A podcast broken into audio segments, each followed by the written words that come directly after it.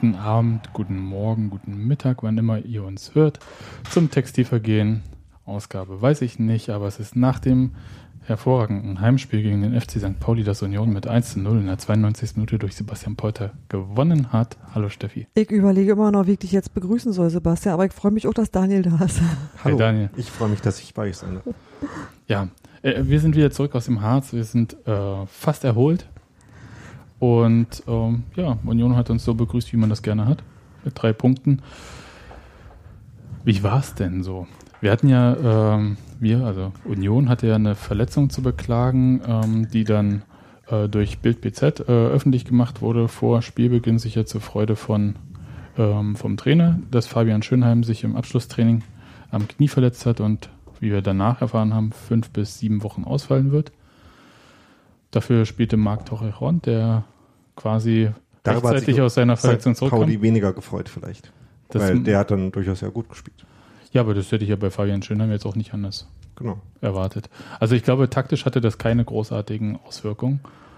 Ja, weniger. Also äh, die beiden sind jetzt schon ein bisschen unterschiedlich, äh, unter anderem weil Tauchon nicht Linksfuß ist und haben ein anderes Ausbauspiel und andere Eigenschaften, aber bei dem Spiel hat es tatsächlich wenig Unterschied gemacht, weil in der Reihe quasi nicht so viel äh, äh, Druck auf dem Aufbauspiel war, sodass eigentlich die entscheidenden Aktionen eine Reihe vorne, weiter vorne passiert sind mindestens. Von daher war das tatsächlich eher unauswirksam. Und den zweiten Wechsel, den gab es auch in der Abwehrreihe. Und zwar ist Peter Kurzweg äh, aus der Mannschaft rausrotiert und zwar direkt auf die Tribüne. Und dafür spielte Christian Pedersen. Und das möchte ich gleich, bevor es irgendwie Missverständnisse gibt, weil auch Jens Keller da ähm, für seine Verhältnisse fast langen Monolog noch auf der Pressekonferenz nach dem Spiel gehalten hat.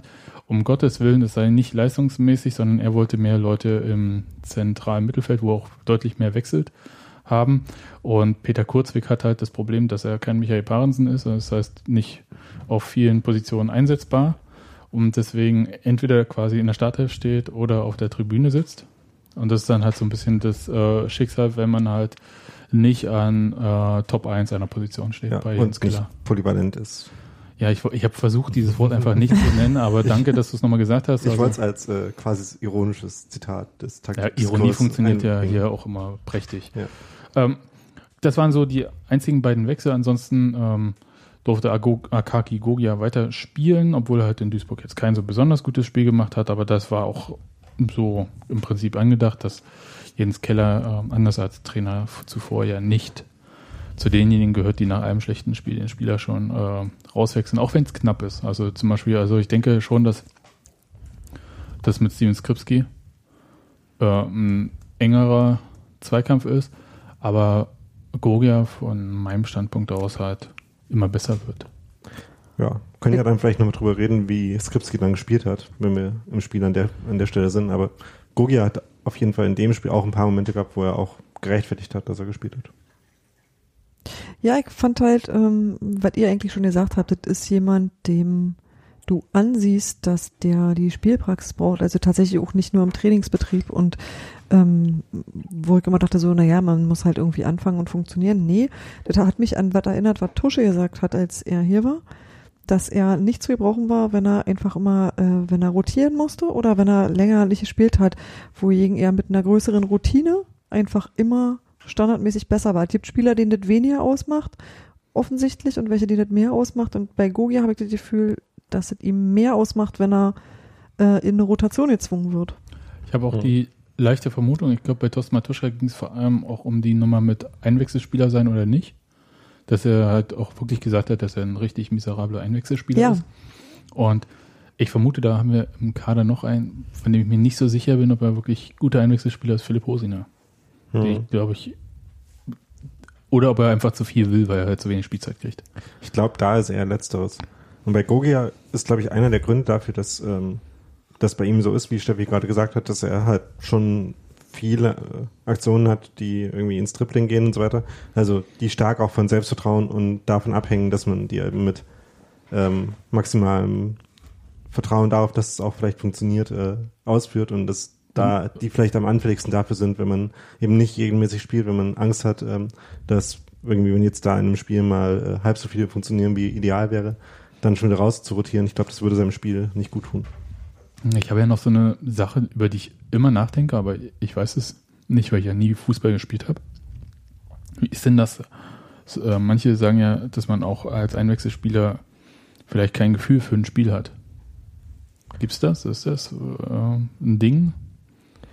Es ist schon äh, ein Ding, dass Spiele einen Rhythmus haben und wenn man den quasi nicht mit dem Spiel zusammen aufnehmen kann, kann das ein Problem sein. Aber ich glaube, das hängt dann auch stark davon ab, halt, was irgendwie die erste Aktion ist, die man hat, wenn man reinkommt. Also ähm, den Rhythmus kann man wahrscheinlich auch relativ schnell aufnehmen, wenn irgendwie äh, man den Takt eben schnell mitbekommt. Nun aber zum Spiel. Jetzt äh, Bruch. Ähm, wie war es denn so? Also ich war ja mit einem Kind einkaufen und fand das auch total in Ordnung und ab äh, zwischendurch war ich mal zu Hause, habe 20 Minuten reingucken können, musste dann wieder weiter los und empfand das Spiel als sehr intensiv, aber mhm. nicht besonders chancenstark, um es mal so zu sagen. Ja, also die Chancen, die es gab, waren dafür umso größer und ähm, es war tatsächlich auch ein, ähm, ein Spiel, bei dem die Szenen, die äh, nicht zu Chancen geführt haben, trotzdem irgendwie einem relativ hochqualitativen Muster gefolgt sind, würde ich sagen. Also St. Pauli hat halt ähm, eine Variante ihres ziemlich offensiven äh, Spielstils gemacht, äh, äh, ausgeführt, der ein bisschen weniger riskant war und ähm, hat das auch ganz gut durchgezogen und Union hat dagegen das Mittel versucht ähm, umzusetzen, was das einzige war, was St. Pauli ihnen angeboten hat. Hat das auch nicht schlecht gemacht, aber eben nicht äh, gut genug, Welches um wirklich Mittel zu Chancen zu kommen. Äh, relativ ruhig und äh, Ballbesitz fokussiert zu spielen und äh, das Spiel ruhiger aufzubauen als in den letzten Spielen, deutlich höher, weil eben äh, St. Pauli ihnen Räume bis äh, in die eigene Hälfte angeboten hat. Und gleichzeitig äh, die Plan B-Option, äh, den Ball direkt auf Sebastian Polter zu spielen, sehr schlecht im Vergleich zu vielen anderen Spielen funktioniert hat, weil Abevor und Subich äh, Polter gut im Griff hatten und da eben Bälle nicht so gut festgemacht werden konnten, wie er das sonst meistens schafft. Gut im Griff hatten, das heben wir uns dann noch bis zur 92. Minute auf Wiedervorlage, ne? Auf. Ja, das äh, gehört ja zur Dramaturgie dazu. Muss man erstmal den Spannungsbogen aufbauen müssen. Ähm, als Steffi und ich über das Spiel gesprochen hatten, ähm, hatten wir irgendwie so einen Gegensatz. Das heißt, ähm, echt? Ja, kann man kann mir bei uns gar nicht vorstellen. Ähm, dass äh, ich gesagt habe, St. Pauli hat ja die viel besseren Chancen im Spiel. Und du hattest gesagt, ha, äh, ich habe gesagt, beim Zugucken hat sich das überhaupt ja nicht so angefühlt. Beim Zugucken hatte ich das Gefühl, und da hat Sebastian recht, oder du auch, dass äh, man das aus dem Ballbesitz wahrscheinlich irgendwie schlussfolgert. Also, dass das so was ist, was sich dann immer anfühlt, als wärst du näher dran gewesen oder so. Ich hatte tatsächlich ähm, an ganz vielen Stellen das Gefühl gehabt, dass ähm, Union dominanter ist. Und als ich dann die Zusammenfassung gesehen habe und die tatsächlichen Schüsse aufs Tor, also da, wo dann wirklich mal interessant wurde, da äh, stellte sich plötzlich ganz anders dar. Da habe ich gedacht, so, ich im Stadion ein anderes Spiel gesehen, kann eigentlich nie sein. Aber ich sehe den Trimmel immer noch rauf und runter laufen, wisst ihr, also das ist halt irgendwie alles, oh, äh, das war schon alles sehr, ähm, wie soll ich sagen, die, ja, Union hatte, hatte wahrscheinlich einfach sehr viel Ballbesitz und kam bis zu einem bestimmten Punkt vor das Tor von St. Pauli, aber ohne dass das halt vielleicht irre gefährlich wurde. Weiß genau. ich nicht. Erklärt ihr mir das mal. Also, was St. Pauli ja gemacht hat, ist, dass sie so eine 4-1-4-1-Ordnung hatten, was im Wesentlichen hieß, dass sie einen Sechser hatten. Gegen den Ball waren dann meistens äh, vor ihm drei, also Nerich war der auf der Sechs und dann waren äh, Sobota, Buchtmann und Litka wir erinnern uns ans letzte Spiel, als er als ganz junger Spieler den einen Fehler gemacht hat. Du erinnerst dich, ich mich. Vor dem Tor von Hosiner. Ähm, und davor haben dann Buchtmann und Alagi so ein bisschen das äh, Aufbauspiel von Union gestört. Und die drei im Mittelfeld dahinter, also formal im offensiven Mittelfeld, auf dem Feld war das dann eher so das, wo meistens so das zentrale defensive Mittelfeld steht. Die haben halt sehr gut verhindert, dass Union gut auf Hedlund und Gogia spielen konnte, haben äh, Hartl zusammen mit Nerich äh, gut, schlecht anspielbar gemacht. Und deswegen kam Union halt selten in diesen Formationsblock von St. Pauli rein. Deswegen hat auch Trimmel viele Ballkontakte, weil Trimmel eben dann so die Option war, wenn wir da schon nicht reinkommen, dann können wir irgendwie Durchlaufen. zumindest auf der Seite ähm, daneben laufen und dann versuchen irgendwie reinzukommen. Und so hatte Union halt durchaus viel Ballbesitz. Sie haben auch irgendwie äh, keinen schlechten Offensivstaffelung gehabt. Ähm, am Anfang hatten sich Gogia und äh, und Hedlund noch oft ein bisschen weit nach vorne in die Letztlinie angeboten, was schwierig war, weil da halt, ähm, nicht so ein bisschen, nicht so richtig der Weg offen stand, um sie da anzuspielen. Das haben sie dann in ein paar anderen Situationen besser gemacht, sich besser in diesen Zwischenlinienräumen angeboten, aber waren halt trotzdem nicht gut erreichbar da. Was nicht an ihnen lag, sondern eben daran, dass St. Pauli das ziemlich äh, diszipliniert und gut gemacht hat. Und vor allem auch ähm, intensives Pressing gespielt hat, obwohl sie halt relativ zurückgezogen standen. Also ähm, das, was man ein tiefes Mittelfeldpressing nennt oder so, dass eben ähm, in diesen Zonen gestanden haben, aber dann sehr großen Druck aufgebaut haben, so wie Union dahin kam.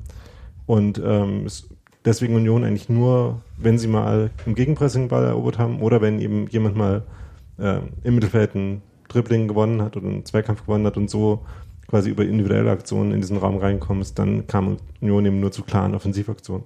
Es gab ja diese eine wirklich schöne Torschance, die hast du bestimmt auf deinem Zettel, ähm, von Polter, wo er den Ball nicht ganz trifft und dann Hartl am Ball vorbeigeht oder also den auch nicht ganz trifft dann, den Abpraller. Ja. Ähm, wer hat den eingeleitet? War Trimmel, ne? Ähm, genau, und Gogi hat dann den Ball auf Ach, Polter gespielt. Genau. Und das, das war sehr schön, ja. aber halt ähm, da war Union ja quasi richtig im 5-Meter-Raum dann auch aktiv ja. und das war natürlich super selten. Eine strukturell fast noch bessere Szene fand ich, als ähm, ich glaube Prömel den Ball im Gegenpressing gewonnen hat ähm, und dann ähm, Hedlund äh, freigespielt wurde im Strafraum und dann auf Polter zurücklegt hat, so ein bisschen am Strafraum Eck links und dann Polter den Ball nicht ganz erreicht hat, weil irgendwie der Pass und der Laufweg da nicht ganz zusammengepasst haben. Das war zwar nicht ganz so eine gute Abschlussposition, aber das war eben eine Szene, wo Union eben genau in diesem Raum mal äh, zwei Pässe nacheinander gut gespielt hat, wo Hedlund mal seinen typischen Laufweg eben von neben dem Strafraum auf die Grundlinie diagonal anbringen konnte und da angespielt wurde. Aber das war eben sehr selten, genau, wie du sagst. Du hast ähm, bei dir im Blog bei seiner Ketten noch geschrieben, ähm, dass die äh, äh, bessere Chancenqualität von St. Pauli auch daran lag, dass Union halt so hoch aufbauen musste und halt die Abwehrspieler mit äh, weit vorne waren, so dass sich halt für St. Pauli dann Räume ergeben haben, die sie, also ich erinnere mich vor allem an diese eine Szene, als hm, Semi Alagel. Eigentlich war es ja immer nur Semi Alagel, der stimmt. dann irgendwie zu Abschlüssen kam. Ja, und die waren gut. Ähm, wie er durchbricht und dann ähm, auch diese Elfmeterszene dann entsteht. Ja. Das war nun äh, ein bisschen ein anderer Fall, weil da eben einfach Leistnern Moment. Äh, das war nicht Leistner, das war Petersen. Ne? Die Szene, wo Leistner einen Katastrophenpass spielt, war vorher die Chance, wo ähm, Alagi wieder im Abseits steht, obwohl er das nicht hätte tun müssen. Genau, und auf der Seite war es Petersen, der ähm, einen, mhm. glaube ich, einen Fehlpass spielt und dann hat Litka eben den Ball, spielt den gut äh, ja, unter Druck gesetzt, ja. Alagi. Und, und ich fand halt, dass, ähm, dass, dass man da ganz gut gesehen hat, wie eben auch psychologische Aspekte bei irgendwie so dem taktischen Hin und Her eine Rolle spielen, weil die Union stark unter Druck stand, äh, zunehmend auch ähm, deutlich äh, sich anmerken hat lassen, dass sie das Spiel eben unbedingt gewonnen wollten und das der Anspruch war und deswegen auch groß Risiken eingegangen ist. Also es gab zum Beispiel viele so Diagonalbälle über den Strafraum auf Trimmel, ähm, solche Versuche, die eben hin und wieder ankamen, dann äh, oft auch nicht ganz perfekt irgendwie waren, aber das, ist halt, das sind einfach schwierige Bälle, die auch leicht mal abgefangen werden können.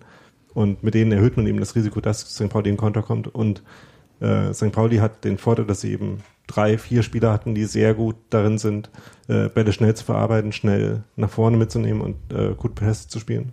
Also ich bin ein bisschen in Mats Möller-Deli verliebt, fußballtechnisch. Das hat sich bei dem Spiel jetzt nicht weniger stark ausgeprägt. Also ja, aber kommen wir mal auf diese äh, Szene zurück. Da rennt halt ähm, Semi Alage auf ähm, Jakob Busk zu. Ähm, wird noch gestört. Wer war der? Äh, da war noch ein Verteidiger dazwischen irgendwie. Ähm, oder dahinter. Jedenfalls, äh, Jakob Busk wirft sich hin. Und was man in der Realgeschwindigkeit wahrnimmt, ist, äh, der Ball fliegt irgendwie weg, aber nicht in eine Richtung, die unbedingt klar macht, dass äh, Jakob Busk ihn gehabt hat. Und Sammy Alage äh, legt sich hin. Und dann gab es den Pfiff und ich würde mal vermuten, dass viele erwartet haben Elfmeter. Ja. Und stattdessen gibt der Schiedsrichter äh, Bastian Dankert dann halt gelb für Schwalbe an Sami Alagui. Und ich habe es versucht, also es ist mir wirklich schwer gefallen, bei dieser Szene nach ganz vielen Zeitlupen. Es gibt eine Perspektive, wo man ungefähr sehen kann, es haut vielleicht hin, das. Das war so von schräg oben. Das ist eine Perspektive, die wirklich kein Schiedsrichter hat, sei denn, die kriegen auch mal hier so ein Jetpack. Dann. Das wäre doch mal coole Schiedsrichtertechnologie. Ja, das wäre genau. Oder es werden an den Seilen, an denen diese äh, Spinner. Flug, äh, mhm. Spinnenkamera aufhangen ist. Mhm. Genau, da, da ein Schiedsrichter, genau, den Videoassistenten einfach an so einer Spinne übers Netz schweben lassen, äh, übers Netz sage ich schon, übers Feld schweben lassen. Ja, also will sagen, das war super schwer zu sehen in der echt äh, in der Echtzeitvariante quasi kaum zu erkennen, auch für weder Schiedsrichter noch irgendwie vielleicht den Assistenten, der hätte es vielleicht sehen können. Also ich stand äh, so, dass ich das aus äh, der Perspektive von Jakobus Rücken gesehen habe, was die absolut unpraktischste Perspektive ja. ist, um zu sehen, ob der, ähm, ich kann dir sagen, von der anderen Seite war der genau. so schlecht zu erkennen. Ja, und der Assistent hat das gegenteilige Problem, der sitzt halt gerade drauf, ähm, ohne gute Tiefeneinschätzung von, äh, ja. von der Alagui-Seite her. Ähm, ich glaube, der Grund, dass, ähm, dass der Schiedsrichter dann äh, Schwalbe gepfiffen hat, war, dass, dass Colinas, äh, Colinas Erben, Hörer werden, wissen den Begriff äh, Fallmuster und ähm, dass eben die Weise, wie, ähm, wie Alagi da gefallen ist, sah ein bisschen nach Schwalbe aus, weil er irgendwie mit dem Bein, an dem er nicht berührt wurde, zuerst in Stolpern kam.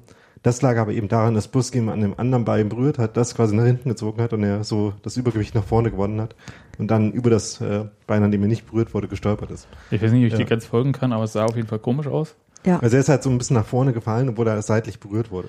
Das war ein bisschen komisch. Ja. Ich, ich, ich also ich habe wirklich nur die Fernsehvariante gesehen. Die, die Live-Variante war für mich auf der anderen Seite des Spielfeldes und da habe ich einfach nur gedacht so, oh, das sieht aber nach einem Hochgeschwindigkeitszug aus. Das war nicht so schön. Und da habe ich äh, wirklich äh, Schiss gekriegt, weil ich das so schlecht sehen konnte, dass ich dachte so, hm, das sieht blöd aus für uns. Und hinterher im Fernsehen war es so, dass ich immer noch nicht so ganz genau sagen konnte. Also Jakob Bus mhm. sagt ja 50-50 und berührt hätte er ihn. Äh, oder, warte mal kurz, Kontakt sei da gewesen. ich, ich, mag ja immer, wie Spieler versuchen, äh, Sachen zu besprechen, von denen alle sie im Zweifelsfall gesehen haben. Plus man selber nicht, wenn man beteiligt war. Ja. Und also meine Einschätzung ist, über einen Elfmeter für 40 Unionen in der Situation nicht beschweren dürfen. Gibt aber auch jetzt nicht wahnsinnig viele Schiedsrichter, die da jetzt aus voller Überzeugung Elfmeter pfeifen. Und ich glaube im Moment in der ersten Liga sowieso nicht mehr äh, dank Videoschiedsrichter. Da hat, glaube ich, kein Schiedsrichter mehr eine richtige Überzeugung. Und mein Problem bei der Situation war gar nicht irgendwie diese Entscheidung, pfeift Meter oder nicht, sondern die Sache mit der gelben Karte für Schwalbe, weil ich immer dachte, dass man als Schiedsrichter hundertprozentig davon überzeugt sein muss, dass es eine Schwalbe war. Das ja. heißt, ich muss es genau gesehen haben. Und dadurch, dass wir ja dann irgendwann auch durch die mindestens diese eine Kameraperspektive gesehen haben, da war ein Kontakt. Und nein, Jakob Buska, den Ball, auf den hat er garantiert nicht gespielt. Dann, woher kommt diese Überzeugung? Natürlich, klar, Echtzeit. Ja, eine Perspektive und so, alles klar, Wahrnehmung. Aber äh, normalerweise ist doch die Schiedsrichternummer die, ja, dann pfeife ich halt einfach ähm, Freistoß äh, für die anderen und dann Oder Abstoß. Oder Abstoß ja. und dann ist gut. Und mach mir keine Baustelle auf. Ja. Also ich würde auch sagen, dass zumindest die Entscheidung, äh, eine gelbe Karte dazu geben, auf jeden Fall falsch war. Und ich glaube, ich bin auch an dem Punkt, wo ich sagen würde, dass man schon Elfmeter geben sollte, vielleicht sogar muss. Also, ähm, also ich denke, dass man, dass der Kontakt von, äh, von Busk eigentlich auch ausreicht, um da faul zu pfeifen. Ja, also mein Ding, man hätte sich da nicht beschweren dürfen. Das versuche ich immer diplomatisch dann irgendwie so aus der Nummer rauszukommen. Aber natürlich im Umkehrschluss einfach mal gedacht, irgendwie, da äh, läuft Simon Hedlund auf ähm, Robin Himmelmann zu und da passiert das gleiche, hätte ich gesagt, ein klarer Elfmeter. Also insofern, hm, ganz schön Glück gehabt. Und ja. äh, Chili ja, hat mir mit seinem äh, Pfiff und so weiter auch erstmal Schrecken eingejagt. Hm. Hätte er ruhig mal die Karte stecken lassen können, wäre auch gut gewesen. Wieder anmeckern. Da gab es noch eine zweite Chance, auch von Sami Alagui, ähm, wo er den Ball übers Tor köpft in der ersten Halbzeit. Da stand er aber im Abseits, was aber nicht gepfiffen wurde. Doch, ich glaube schon. Okay. Ich schüttel den Kopf. Nein, wurde nicht gepfiffen. Also der AFTV-Kommentator sagt, das wäre gepfiffen worden und ich meine mich auch daran zu erinnern, dass das passiert wäre. Also es wurde nicht gepfiffen, aber es wurde gewinkt. So Ja. weit war es, glaube ich. Ja. Ja, aber das war es dann eigentlich aus der ersten Halbzeit, oder? Also diese ähm, Torchance von Polter, die da nicht, wo er nicht richtig trifft. Von Union gab es noch irgendeinen Fernschuss, ich glaube Hedlund oder Trimmel. Äh, Gogi hatte noch einen äh, Schuss nach einer von den Ecken, die irgendwie komisch kam. Ähm, als er dann eben den abgewehrten Ball so aus der Drehung aus 20 Metern aufs Tor geschossen hat, der aber dann relativ zentral kam. Wie war denn so, das habe ich ja nicht ganz so mitgekriegt, wie war denn so die Stimmung im Stadion? Also normalerweise sagen wir ja immer so, ähm, ausverkauftes Stadion, schlechtere Stimmung. Also das haben auf jeden Fall einige gesagt, die da waren. Ähm, an der Stelle, also ich stand diesmal im Stadion, also auf der Waldseite sogar, aus äh, zufälligen Gründen. Und ähm, da hat man schon gemerkt, dass es da sehr voll war. Als ob ähm, du sonst außerhalb des Stadions stehst. Ja, also dem Teil von Stadion, der das Stadion als solches und als das Stadion, das es ist, definiert. Also der mit den Stehplätzen. Ähm, und da war es auf jeden Fall sehr voll und gab auch äh, durchaus so ein bisschen äh, Reibungen, die aus äh, Volligkeit entstehen und ähm, auch eine Stimmung, die ja so ein bisschen. Es gab in der ersten Halbzeit, also nach zehn Minuten, den Versuch, äh, Eisern Union Wechselrufe zu veranstalten, der dann irgendwie auseinandergebrochen ist und eine Minute später nochmal gestartet worden ist. So ein bisschen war das das ganze Spiel über, fand ich.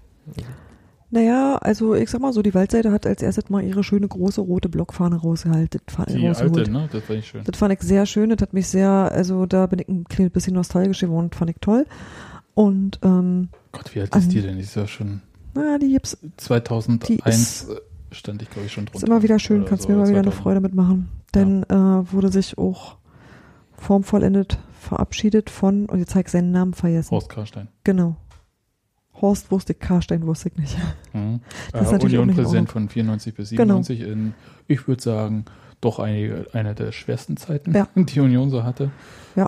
Und das ähm, fand ich, also das war schon, das hat schon irgendwie so seine Sachen gehabt. Und ansonsten, das war schon laut. Also ich könnte jetzt so von dem, was mich wisse, ich war ja, stand ja auf überall mal, logischerweise, weil man ja immer auch mit, also äh, wenn, wenn ich fotografiere, gehe ich immer mit Union mit und mit der Wahrscheinlichkeit, äh, welche Tor getroffen werden wird. Und ich hoffe immer, es wird das andere sein, also wechsle ich auch die Seiten genau wie die Mannschaft.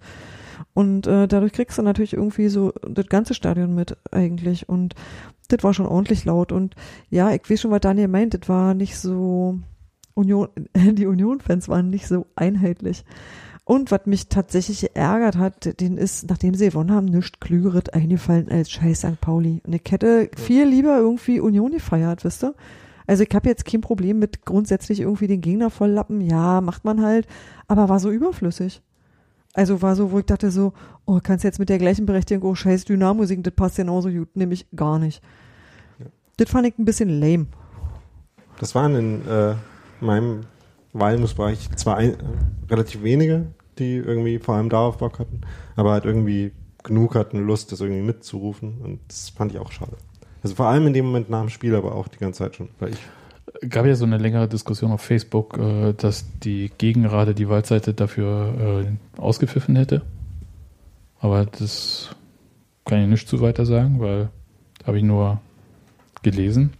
Hm. Und dass man sich da gegenseitig so ein bisschen uncool fand. Aber da muss ich sagen, ist halt ein Stadion und jeder äh, tut halt äh, seine Meinung irgendwie kund. Und äh, bin auch so ein bisschen mehr für äh, die eigene Mannschaft feiern und anfeuern, als den Gegner ähm, anscheißen. Und ich bin mir auch nicht so sicher, also ähm, wie soll ich das erklären? Also mir ist St. Pauli nicht näher als Union, aber mir ist St. Pauli insgesamt näher als so ziemlich jeder andere Gegner, äh, ohne dass ich da jetzt irgendwie besondere Empfindungen weiter hätte. Ich hab die noch für Erzgebirge Aue. Und äh,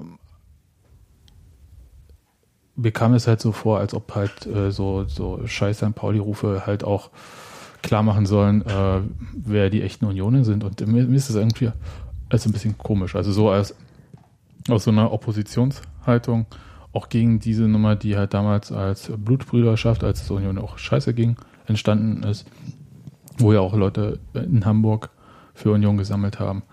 Und da denke ich jetzt mal so, hm, ich will, es ist alles lange her schon.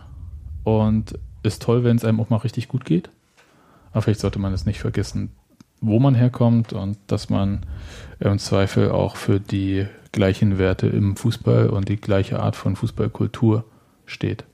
Auch wenn man sie ja. anders ausführt. Ja, das ist ja überhaupt gar keine Frage. Also äh, ich, ich finde es immer Schwachsinn zu sagen, irgendwie Union-Seite St. Pauli des Ostens. Nee, Union ist, äh, ist der FC Union des Ostens. Ja. Und auch der erste FC Union des Westens. Ja, das ist ja nicht irgendwie eine billige Kopie und wir machen alles gleich wie St. Pauli, ganz im Gegenteil. Da laufen sehr viele Sachen auch sehr anders. Aber vom Prinzip her teilen die beiden Vereine äh, ähnliche Werte und äh, vertreten diese Werte in einer Art von Minderheit in der TFL, muss man ja auch sagen. Und das finde genau. ich halt schon, äh, das sollte man halt respektieren. Und äh, da fand ich das halt so äh, schwierig. Das kann man anders ausdiskutieren.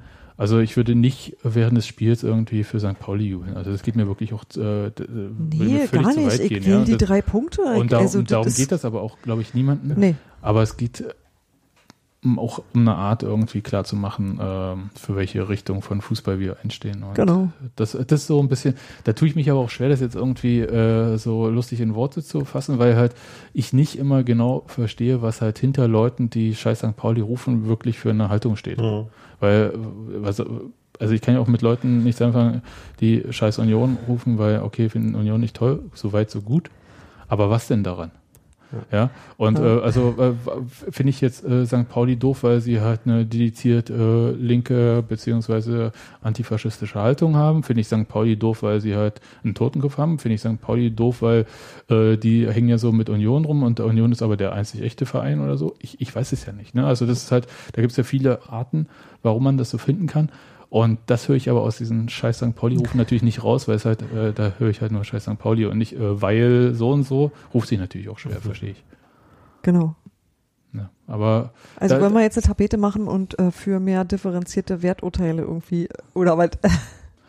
ja, es ist halt irgendwie, ich, ich, Robert hat es im ja Chat jedes, geschrieben, dass, es halt, dass das halt irgendwie äh, Negativ-Support einfach bäh ist, weil ja. einfach irgendwie dich selber eigene, ja auch nicht weiterbringt. Also richtig, das ist, die eigene Mannschaft unterstützen. Genau. Ich fand es ja auch immer äh, so albern ähm, bei den Duellen gegen Hertha, äh, wenn Hertha gesungen hat, äh, Scheiß Union, Scheiß Union. Ähm, und ich dachte so, wow, huh. echt jetzt? Das ist, wow. ist, alles, was mir einfällt. Ja, ja. okay. Ähm, also, das bringt halt tatsächlich, ja. äh, bringt die Mannschaft nicht weiter, das stimmt. Die eigene. Ja. Ja man muss vielleicht äh, einfach zum Maßstab geben, nochmal zu sagen, dass es auch nicht während dem Spiel irgendwie äh, über längere äh, Zeitstrecken gewesen wäre, sondern zwar irgendwie einmal kurz vor dem Spiel und äh, eben nach dem Spiel für. Ich glaube, ich glaube auch, äh, dass äh, hier Ultra St. Pauli genauso irgendwas mit Scheiß Union. Und ehrlich ja. gesagt, mir, mir ist es halt so, da, da geht es halt darum, dass da halt Leute laut sind, von denen wir alle wissen, sie sind eindeutig nicht mal ansatzweise die Mehrheit. Und äh, deswegen äh, tue ich mich auch schwer, das irgendwie so großartig zu thematisieren. Aber natürlich hört das jeder. Und äh, da muss man dann nochmal drüber reden. Aber es ist halt so, dass man dann halt nur Leuten äh, Gehör schenkt, die halt auch laut sind. Wahrscheinlich ist das irgendwie so ein bisschen der Punkt, ja. Weil die, die nichts sagen, sagen ja nichts. Und das ist halt einfach immer leise. Na gut. Können wir mal zur zweiten Halbzeit kommen. Daniel, du hast dir Szenen aufgeschrieben. Echt? Nee, Daniel ist vorbereitet, aber. Also, die Szenen, die ich mir aufgeschrieben habe, sind irgendwie alle erst ab der 80. Minute, fand ich interessant. Ähm, und also es gab da einen Moment, wo ähm, Buchtmann und Boadus äh, Beef miteinander hatten, was ich jetzt nur wegen der äh, schönen Alliteration mhm. so gesagt habe. Ähm, das war in der 84. Minute, nachdem gerade äh, Polter irgendwie fast die beste Chance von Union in der zweiten Halbzeit hatte, also irgendwie nach einem äh, Beigewinn von Petersen von knapp außerhalb vom Strafraum zum Schuss kam. Ähm, danach hat dann äh, St. Pauli umgeschaltet, wieder über Melodeli ähm, gut nach vorne gespielt. Und dann bucht man im Endeffekt eine Flanke auf einen kurzen Pfosten gespielt oder vielleicht auch geschossen, was Boadus nicht so gut fand. Und da hat man, das war eben so die Phase, nachdem, äh, in der sich dann dieses Spielmuster, was äh, das ganze Spiel schon geprägt hat, was in der Phase um die 60. Minute, wo St. Pauli dann große Chancen hatten, quasi noch extremer wurde, wo sich das dann so langsam aufgelöst hat und äh, beide Mannschaften irgendwie auch nicht mehr so viel Kraft hatten. Aber ähm, du unterschlägst eine tolle Parade oder einen Reflex von Jakob Busk. Genau, also ich dachte, dass wir darauf noch äh, zurückkommen. Mhm. Mach mal. Also Buchtmann ja. und Buadus haben sich angezeckt, weil äh, der Angriff nicht sauber ausgespielt wurde. Genau, Ja. Und da, da war Alagui noch auf dem Platz? Nee. Nee, ich glaube, äh, war Boadus kam ja für Alagio. Und aber vorneweg gab es ja für St. Pauli halt diese ähm, quasi Doppelchance. Einmal Alagui läuft halt wirklich sehr gut freigespielt auf ähm, Busk zu, aber kommt so ein bisschen von der Seite und er hätte eigentlich mal einen harten Schuss abziehen können. Das war so meine Vermutung und er hat versucht, äh, in die quasi kurze Ecke zu lupfen und Busk ist einfach stehen geblieben und hat den Arm hochgerissen und den Ball halt dann auch gehabt. Und äh, ich glaube, nach dem Spiel sagt, äh, wird Busk so zitiert, dass er äh, gesagt hat, Alago macht keine einfachen Tore. Und all das konnte man in diesem Spiel auch begutachten. Ja, Ja. dass er es auch wirklich nicht äh, macht. Die größte Chance, die Alago hatte, war ja kurz danach, alle schreiben Kopfball an den Forst, äh, an die Latte, aber er war ja mit der Schulter. Also das war ja, der ist ja von der Schulter, also auf seine Schulter oben drauf gesprungen und mit dem Kopf so zur Seite. Also den hat er ja nicht mal getroffen, richtig. Der, und deswegen ist er auch so komisch an die Latte gesprungen. Hm. Und der, der, ich weiß auch nicht, ich habe den ja bei Hertha äh, viel gesehen, als er bei Hertha noch gespielt hat. Und ich finde ihn eigentlich einen tollen Spieler. Ja. Technisch wirklich sehr stark. Aber ich habe ganz häufig so das Gefühl, dass er in bestimmtem, also der ist wie für sich alleine spielt er. Also, äh, weißt du, was ich meine? Also, der ist schon in der Mannschaft drin und so weiter und so fort. Aber es ist halt nicht irgendwie ein Spieler, der so aufgeht in der Mannschaft. Hm. Ich finde, seine effektivsten Momente hat er eben nicht, wenn er irgendwie selber Chancen In hat, der Box hat er die effektivsten Momente. Also wenn er im Strafraum direkt ist, dann geht's irgendwie, aber sonst. und auch wenn er eben zurückfährt und so äh, Nadelspieleraktionen, Mhm. also so sich irgendwo durchfädelt ähm, und dann irgendwie nochmal Pässe spielt. Äh, gegen Sandhausen neulich hat er auch etliche Bälle gut abgelegt äh, für Buchtmann, der dann nachgestoßen ist. Es war ihm äh, in dem Spiel ein bisschen schwieriger, weil er St. Pauli aus tieferen Positionen grundsätzlich angegriffen hat und deswegen die Wege dafür weiter waren. Deswegen kam das jetzt nicht so zum Tragen. Und vor allem hat Alagi halt so ein bisschen unkonzentriert gespielt. Also bei dieser einen Chance in der ersten Halbzeit, wo er im Abseits steht, ähm, muss er das halt nicht, sondern die Chance entsteht genauso, wenn er einen Meter weiter hinten steht. Ähm, das kann natürlich auch ein ungerechter Vorwurf sein und äh, dass er keinen einfachen Tor schießt, ja gut, vielleicht. Ähm, also man, er würde sich jetzt vielleicht äh, verteidigen, indem er sagt, naja, ich äh, versuche den besten Abschluss zu machen, der die größte Wahrscheinlichkeit hat, reinzugehen und ähm, ob Ja, das dann halt so ist, ist gerade bei solchen Lupfern wie dem, äh, den Busk dann gut gehalten hat.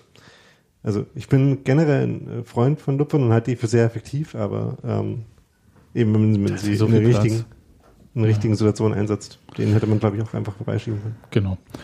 Ähm, eine Sache noch und dann höre ich auch auf. Also ich habe immer das Gefühl, dass er eigentlich auch kein Zweitligastürmer ist. Also es, äh, ich verstehe nicht, warum er nicht in der Bundesliga spielt aktuell. Ja, das hatte, glaube ich, viel mit Verletzungen auch zu tun, oder? Auch, äh, er hat auch vor allem nicht regelmäßig gespielt, wurde bei Hertha auch ausgeliehen. Ähm, aber so vom Gefühl her, äh, Bundesliga-Stürmer, aber vielleicht ist es halt die entweder Verletzungsanfähigkeit oder halt auch fehlende Effizienz. Aber dann, also außer Semi Alago ist ja nicht so viel passiert und hinten raus hat Union irgendwie Druck erhöht. Gab es da irgendwas, wo du sagst, äh, daran lag Also haben sie einfach mehr nach vorne geschoben? Wir haben ja dann ähm, Toni Leistner häufig vorne gesehen, Trimmel sowieso. Das heißt, dass man da halt ähm, St. Pauli hinten reingedrückt hat. Aber die eine Chance hast du genannt und die andere ist dann schon das Tor, ne? Oder kommt da noch was?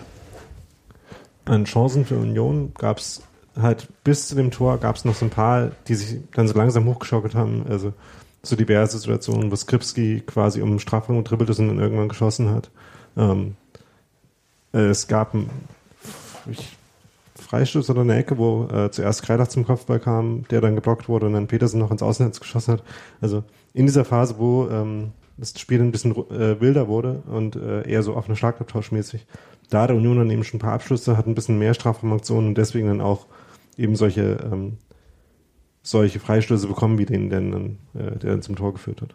Ja, können wir mal kurz über diesen Freistoß reden. Also Das war der Schiedsrichter vom Heimspiel gegen Fürth hätte den nicht immer ansatzweise gepfiffen. das sowieso nicht. Ähm, Aber es war ja. auch kein Foul, ne? Nee. Also habe ich Und- auch nicht.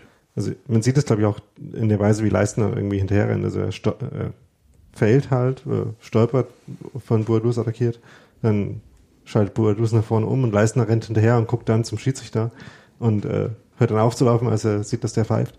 Aber ähm, bis dahin deutet nicht viel in Leistners Körpersprache darauf hin, dass er jetzt davon ausgegangen ist, dass er dafür einen Foul bekommen sollte. Ja, und dann ähm, das äh, viel zitierte, weil einzige Tor dieses Spiels durch Sebastian Polter, Freistoß Christopher Trimmel.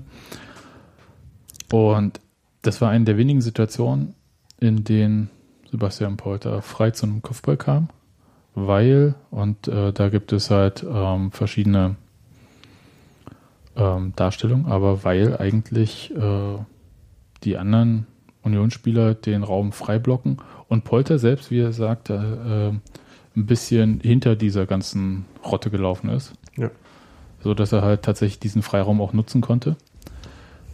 Wir sehen, wenn man sich das, äh, die Szene nochmal anguckt, sieht man ja, wie äh, Sobiek versucht, irgendwie dahin zu kommen, aber halt tatsächlich gegen die Wand Leistner läuft. Ähm, Pedersen schirmt von der anderen Seite ab und Marc Terreron hat zwei Spieler auf sich gezogen, wo ich immer noch nicht weiß, warum zwei auf Marc Terreron, aber okay, der ist auch groß, okay, gut. Eben kann man vielleicht verwechselt. machen. Naja. Und ein St. Pauli-Spieler äh, beteiligt dann sich an der ganzen Sache nicht und das wäre vielleicht derjenige gewesen, der hätte Sebastian Polter noch äh, hindern können. Ja.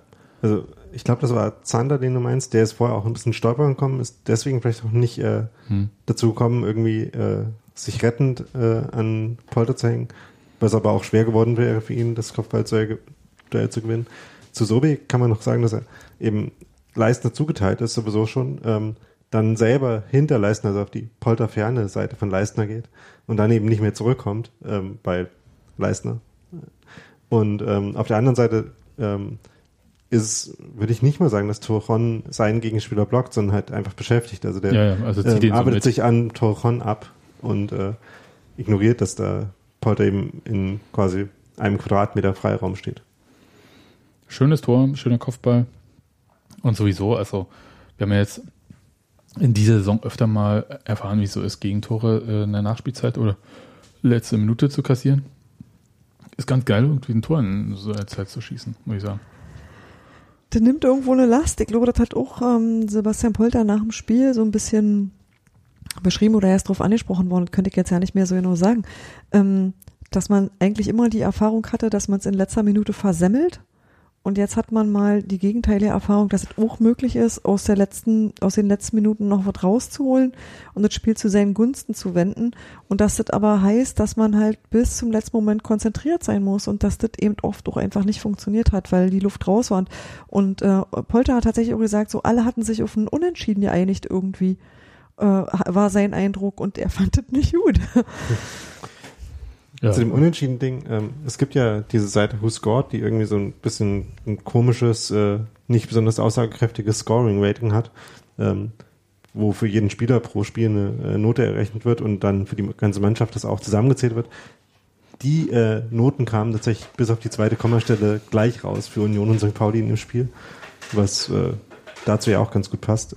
Ähm, aber das gehört halt auch zu den Stärken von Union, ähm, dass eben die Standardstärke, die sie letztes Jahr ein bisschen vergessen hatten oder zumindest nicht so oft äh, ausspielen konnten, dass sie die mir jetzt wieder haben, was eben gerade in so Spielen, wo sie spielerisch nicht äh, direkt äh, Vorteile haben, die zwingend dazu führen würden, dass sie solche Spiele gewinnen, eben ein Tor machen können.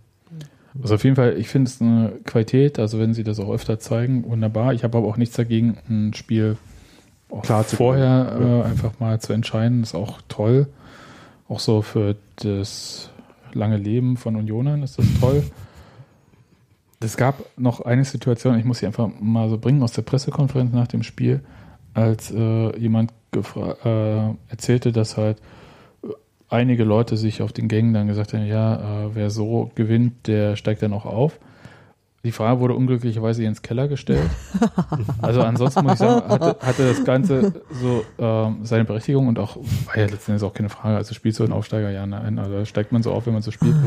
Und äh, Jens Keller äh, lässt sowas natürlich an sich abperlen, äh, wie so ein, eine Teflonpfanne irgendwie. Nee, Wie eine Teflonpfanne, die zurückschlägt. ich wollte gerade äh, sagen, äh, wo schon Öl drin ist und wo man jetzt Wasser reingetan hat. Genau, Genau. so rum. ähm, und sagte halt, ja, können Sie mich ja nach dem 34. Spieltag wieder fragen. Das okay, aber an sich muss ich sagen, hat das natürlich eine Berechtigung, dass man halt ein Spiel, was im Prinzip, und das ist ja der Punkt, um den es geht, ähm, ein Unentschieden ist, wo auch die meisten auch okay werden mit dem Unentschieden, dass man dieses Spiel für sich entscheidet. So irgendwie, Ja. wie auch immer. Das ist natürlich eine Qualität. Ja. Aber es war jetzt ein Spiel, das so entschieden wurde. Genau. Ich mag Und- dieses Klischee sowieso nicht, weil Aufsteigen tun auch vielleicht auch manchmal Mannschaften, die Spiele, in denen sie nicht gut gewinnen. Aufsteigen tun aber vor allem Mannschaften, die Spiele gewinnen, weil sie gut sind. Also zum Beispiel Holstein Kiel. Ja. Ja, Holstein Kiel ist aber eher die Ausnahme. Also ich erinnere halt schon auch an die letzte Saison mit äh, Stuttgart und Hannover, die ja nun an sich für Aufsteiger keine sehr überzeugenden äh, Spielzeiten hingelegt haben, aber dann halt im Schlusssport äh, tatsächlich sich keine Schwäche mehr erlaubt haben und aber zwischendurch halt auch mal schön mit 0,5 Klatschen äh, vom Platz gefegt wurden. Und das ist jetzt nicht das, was ich wo ich sagen würde, wow, so spielen Aufsteiger. Ja, also es, ähm, das lass mal Union ein paar Spiele in die Richtung, also auch mal Spiele wieder so mit 1-0, 2-0 gewinnen oder so. Und ehrlich gesagt ist es für mich nicht der entscheidende Punkt, ob es in der letzten Minute war oder nicht, sondern dass man halt ein Spiel, was, wo es eigentlich nie, so auf der Kippe ist, dass man die auch für sich entscheidet. Das sind, glaube ich, am Ende vielleicht die Punkte, die dann den Unterschied ausmachen. Ja. Also, beste Beispiel, glaube ich, in der Bundesliga, das ist ja der 1. FC Köln, der so viele enge Spieler hatte, für sich entschieden hat und dann halt durch glückliche Tabellenkonstellation, vielleicht sind sie jetzt nicht mehr so glücklich drüber, aber im Europapokal gelandet ist, obwohl sie gar nicht so viele Punkte hatten. Und das wäre dann halt so eine Möglichkeit, aber ob es jetzt die letzte Minute unbedingt ist, aber ich verstehe natürlich die Emotionen, die man hat und sagt halt so, also vor allem, wenn man halt auf der Seite steht, wo die Mannschaft gewonnen hat, dass man dann natürlich gerne das sagen möchte. So spielt ein Aufsteiger. Ähm, zu St. Pauli noch, die haben ja mit einigen äh, Ausfällen zu kämpfen. Also sagt Olaf Janssen die ganze Zeit. Kannst, weißt du, Daniel, äh, wer das alles ist, wer da alles fehlt? Weil er jetzt auch schon wieder gesagt hat, dass schon wieder zwei Leute vorm Spiel irgendwie nicht konnten oder so. Also es fehlt vor allem ähm, äh, Schein. Mhm. Moment, ähm, habe ich gerade den Namen richtig erinnert? Ähm, jetzt, äh, bin ich ein bisschen am falschen. Ähm, also der, der Tempotrippler auf der rechten Seite, der irgendwie glaub, der die, durch, ja, die Durchschlagskraft ins Spiel bringt bei St. Pauli im Wesentlichen. Ähm, es fehlt außerdem äh, Ziers in der Innenverteidigung, aber ähm, ich finde, dass Alvor den eigentlich gerade ganz gut vertritt. Ähm, Boadus war eben gerade verletzt, kommt jetzt gerade wieder. Ähm, ich glaube, Flum war zwischendurch auch nochmal angeschlagen. Ähm, aber St. Pauli hat halt kadermäßig schon den Vorteil, dass sie relativ viele ähm, Spieler haben, die ähnliche Stärken haben oder überlappende Stärken, sodass sie ähm, diese Ausfälle eigentlich auch noch ganz gut kom kompensieren können. Okay. Ähm, Dutschak hat jetzt nicht gespielt, ich bin mir nicht ganz sicher, ob der verletzt war oder ob der einfach nicht gespielt hat. Ja, äh, oder Wernsen hat das jetzt nicht weiter ausgeführt, irgendwie hat das nur genannt nochmal. Und er hatte das halt auch vorher genannt und das klang irgendwie so, also auch aus der glaube, Pressekonferenz vor dem Spiel bei St. Pauli klang es irgendwie so, man müsse sich jetzt bis Weihnachten durchwurschteln und dann mal schauen, welche Ziele man irgendwie ausgeben kann, wo ich denke so, oh, äh, niemand geht doch in eine erste, also in eine Hinrunde, ohne irgendwie ein Ziel irgendwie auszugeben. Was ist denn, also das, das finde ich immer so merkwürdig. Und es klang halt so, Ja. als ob irgendwie so äh, Mannschaft äh, so auf Zahnfleisch laufen würde. Nun gut, aber genug von Also, St. Pauli, genug. Wenn man Hm? jetzt noch mehr über St. Pauli erfahren will, über die Ziele, die die haben und über das, was sie ähm, eventuell als auch ähm, den Alleinstellungsmerkmal für sich äh, verstehen, nämlich eben das mit dem äh, kein äh, Investor und so und noch echter Verein. Das meinen sie ist auf Sicht ein Alleinstellungsmerkmal. Mal gucken. Ähm, dann kann man den Millanton hören, wo äh, gerade Oke Göttlich, der Präsident von St. Pauli, zu Gast war und ein bisschen über die strategische Ausrichtung und so weiter geredet hat. Gut. Aber das zum Spiel oder Steffi, hast du noch was anzumerken?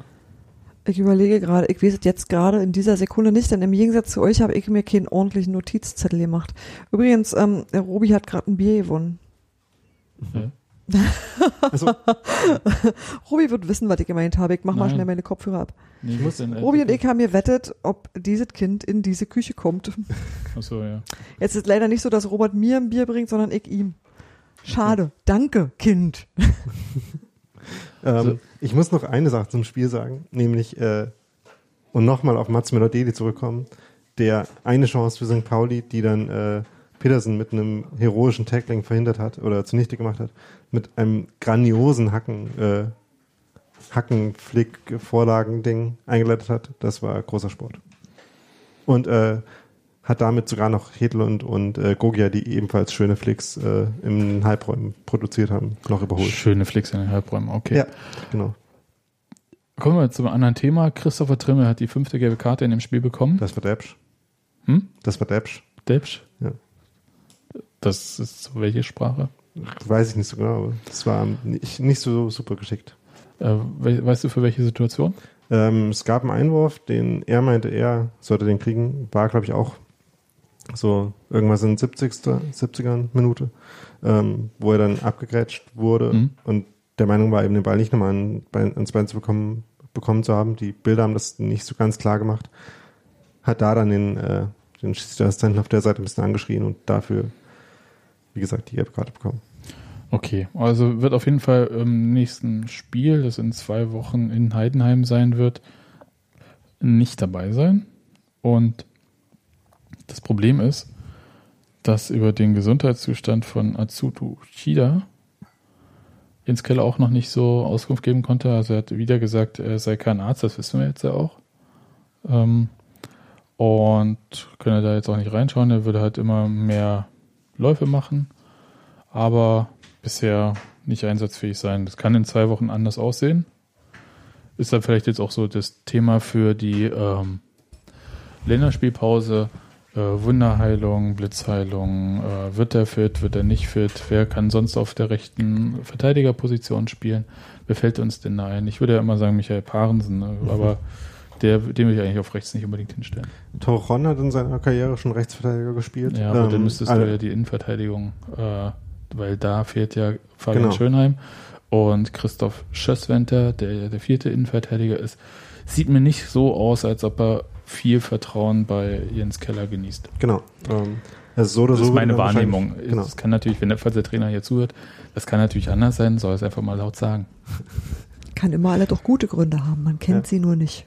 Ähm, so oder so würde dann Parensen spielen vielleicht. Ähm, eben entweder innen oder, oder rechts. Ähm, Ah, Das- ich weiß, wo ihr gerade seid. Ihr habt gerade, während ich nicht da war, gesagt, dass Christopher Trimmel seine fünfte Gelbe gekriegt Genau. hat. Ach, ist das schön, wie ich immer aus dem, was ich hinterher höre, äh, ableiten kann. Hm. großartig. Ähm, Nee, eigentlich total furchtbar. ähm, es äh, gab ja in der fernen Vergangenheit noch äh, Experimente mit äh, Offensivspielern auf Außenverteidigerpositionen. Aber Quering ist jetzt Das- in Rostock. Genau, ähm, das bietet sich gerade nicht mehr so an. Ähm, mit Ja, so Leuten denn? wie Nikshi, die eben nicht mehr im Kader sind. Und Ja. äh, Nee, auch ich nicht, äh, nicht äh, genau. Ich, ich hätte Also- gerne einfach Also wenn ich Roberto mich an das eine zurück. Spiel, das letzte Spiel von äh, Puncic als Rechtsverteidiger war, glaube ich, das in Kaiserslautern letztes Jahr auswärts, das war nicht schön. Nee, ähm, Punsch hätte man dann im Zweifelsfall aber natürlich in der Innenverteidigung. Aber Ja, es ist natürlich das eine Sache, stimmt. Du kannst Ja, umgruppieren. genau. dadurch, dass es halt keine Option ist, brauchen wir darüber nicht lange reden. Ja, ja, ich weiß. Ich wollte Ja. nur mal kritisch anmerken. Das ist schön. Steven Skripski gäbe es ja auch auf der rechten Bahn. Ja. Aber ist, ich, ich kann mir das alles so schwer vorstellen. Nee, ähm, Also eher noch Peter Kurzweg. Hm. Aber ich habe auch keine Ahnung. Also mal schauen, vielleicht äh, wird das ja wie in der Innenverteidigung, dass man kurz eine Staffel übergibt, ja, dass halt äh, Uchida doch rechtzeitig fit wird. Sind ja noch zwei Wochen hin. ja. Also das war jetzt irgendwie eine Muskelverletzung, Muskelfaserriss. Äh, das kann innerhalb von vier, fünf Wochen auch mal wieder gehen. Ja, also das Ding ist halt, äh, also einerseits gibt Union, wie gesagt, halt gar keine Details mehr zu diesen Verletzungen bekannt. Und andererseits ist es auch tatsächlich schwierig, bei Muskelverletzungen eine echte Prognose abzugeben. Also das ist halt tatsächlich unterschiedlich. Und auch die Diagnose ist ja nicht immer so leicht. Okay, aber das ist auf jeden Fall ein Thema, das uns äh, beschäftigen wird. Äh, schade drin. Ich habe gerade geguckt, es war wirklich die 80. Minute und äh, das war vielleicht doch nicht so super notwendig. Gut. Dafür aber äh, Lob an Trimmel noch für einerseits gutes Spiel und die Torvorlage und andererseits für wirklich witziges Foto auf Instagram, wo sein Hund in der Kabine Das sitzt. ist so großartig. Ich, ich liebe das. Hm. Ja, weil der Hund auch, äh, also ganz im Gegensatz zu dem manchmal durchaus böse reinschauenden Christopher Trimmel ja wirklich, naja, äh, so ein Couchhund ist, ne? Ja, Trimmel ist halt total stylisch und ihm würdest du jeden Hund zutrauen, aber doch nicht so ein, so ein, so eine Schneeflocke da. Das ist doch so ein Puschel, so ja. ein, ah, die sehen aus, als wenn sie ja nicht zusammengehören. Finde ich ganz großartig. Naja. Gut, und dann haben wir sowieso, jetzt wo wir gerade beim nächsten Spiel sind, äh, der nächste Gegner ist Heidenheim. Die haben ja heute, ich habe mir das heute in Vorbereitung angeschaut, das Spiel in Düsseldorf, was ganz oh interessant oh war, weil, weil ich erstens Heidenheim ziemlich gut fand, also äh, deutlich besser als ihren Tabellenplatz. Vielleicht haben sie auch eine aufsteigende Form. Aber das Ende dieses Spiels war doch, ich sag mal, bemerkenswert, weil ich habe mindestens drei Spieler mit klaren Tätlichkeiten gesehen und die wurden alle nicht ähm, vom Platz gestellt und es wurde, gab auch keine gelbe Karte oder irgendwie eine Einschätzung vom Schiedsrichter, so dass es halt freie Bahn für das Sportgericht gibt. Mal sehen, ob Heidenheim im nächsten Spiel gegen Union überhaupt äh, volle Kapelle antreten kann. Das war ein bisschen schwierig. Also auch, ich kann war mir auch Schnatterer zufällig dabei? Äh, also Schnatterer war, also kurz um äh, für diejenigen Hörer, die es jetzt nicht gesehen haben und auch nicht wissen, worum es so genau geht. Ähm, es stand 1 zu 1 und in der 90. Minute gab es eine Situation im Strafraum von Düsseldorf, dass ein Düsseldorfer gestolpert ist, den Heidenheimer, der hinter ihm äh, kam, mit der Hand am Gehen gehindert hat. Und also klares Foul. Ja, der Schiedsrichter hat es nicht gepfiffen. Und im Gegenzug, aber wirklich im direkten Gegenzug, Konter schießt äh, Düsseldorf das 2 zu 1. Schnatterer hat die ganze Zeit, während diese Konter lief, auch richtig gebrüllt. Man hat es schön über die Außenkameras auch gehört. Ähm, und dann gab es so ein bisschen Tumult schon. Da gab es eine gelb-rote Karte für einen Düsseldorfer Spieler auf der Bank. Also das heißt, ein äh, Spieler, der schon ausgewechselt wurde, der hat dann noch eine zweite gelbe bekommen, musste dann halt aus auch den Innenraum verlassen. Und dann hat äh, der Schiedsrichter fünf Minuten Nachspielzeit angezeigt und in der, was die 94., 95. Minute tatsächlich langer Ball und Torhüter grätscht im 5-Meter-Raum, warum auch immer. Und trifft vielleicht den Ball, trifft vielleicht den Gegenspieler, jedenfalls Schiedsrichter pfeift elf Meter und dann gab es eine Rudelbildung, sowas habe ich schon lange nicht gesehen, wie in der Kreisliga. Also was man so bei der Kreisliga halt so sagt, was so halt passiert, wenn sie dann halt die Messer aus ihren Stutzen rausholen oder so.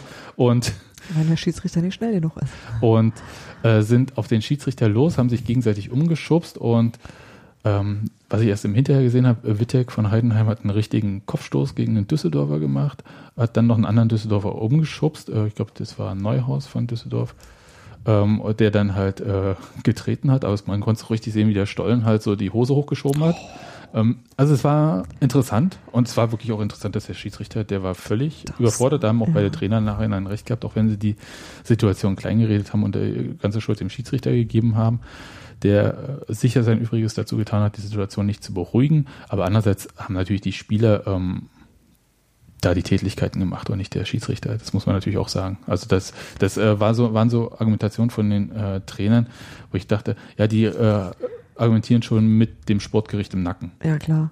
Ja, also sie können natürlich nicht sagen, ja, mein Spieler hat über die Stränge geschlagen, weil das wäre wie sofort Schuldeingeständnis. Also ich bin sehr gespannt, was da kommt. Das äh, dürfte lustig werden. Und es war auch so ein bisschen, wie man Düsseldorf vielleicht auch so in Erinnerung äh, hat. Als Klischee in Erinnerung ja. hat. Und ja, und Friedhelm Funke, ach herrlich. Also war schon äh, interessant. Ja, also äh, war, also wenn ihr die Chance habt, die letzten zehn Minuten von diesem Spiel zu sehen, schaut euch das mal an. Aber insgesamt war es natürlich äh, auch ein gutes Spiel von Heidenheim. Das war mindestens ein Unentschieden. Eigentlich äh, die besseren Chancen hatte Heidenheim. Insofern habe ich gedacht, gut, dass jetzt erstmal Pause ist und vielleicht äh, die noch ein bisschen abgelenkt werden durch halt diese Sportgerichtsnummer. und dann bin ich mal gespannt, was da läuft. Weil eigentlich sind sie nicht mehr so stark äh, wie noch in den letzten Spielzeiten. Denen fehlt so ein bisschen die, ich glaube, die mannschaftliche Geschlossenheit, würde ich jetzt sagen, aber es kann sein, dass sie auch Verletzungen haben. Maxi Thiel äh, ähm, hat eine interessante Rolle, es macht für mich aber immer den Anschein, als ob er nicht ganz fit ist. Also für 90 Minuten. Und ja, Marc Schnatterer ist halt Marc Schnatterer immer gefährlich. ja, und feig und so weiter. Äh, Also ich finde die Mannschaft gut, ich finde den Trainer gut. Warum es bei denen jetzt so nicht richtig hinhaut, äh, kann ich mir nicht sagen. Könnte aber auch sein. Abnutzungserscheinung. Wir hatten das auch nach der gleichen Zeit in der gleichen Liga. Also das war einfach, das war dann auch der Moment, wo, wo Uwe Neuhaus jedes Jahr sozusagen ein bisschen einen Platz tiefer gerutscht ist und so. Und ähm, das war einfach Verschleiß irgendwo. Das weiß ich gar nicht, ob das ähm, das ist oder ob, ob sie halt, also weil mir fehlt da einfach jetzt ein bisschen der detailliertere Einblick oder ob sie halt an diesem äh, verrückten Transfersommer zu knappern haben, ähm, der ist halt für Zweitligisten und dann für Zweitligisten, die nicht äh, ähm, mal eine Million Ablöse für Spieler wie Gogia hinlegen können, ähm, auch wirklich schwer gemacht hat, äh, Transfers zu machen und man hängt als Zweitligist, man fängt früher an als die anderen, Ja. Äh, ist aber bei den Transfers hinten dran, weil man, weil erstmal die großen geht. Transfers und man muss dann halt bei Spieler, ich sag mal 25 bis 50 oder so, ist man selbst dran. Wenn aber die Spiel, ähm, Verträge für die Spieler 1 bis 10 irgendwie in der Zeit noch nicht gemacht sind, dann muss man halt warten bis Ende August und dann ist eine vernünftige Vorbereitung auch nicht äh, drin.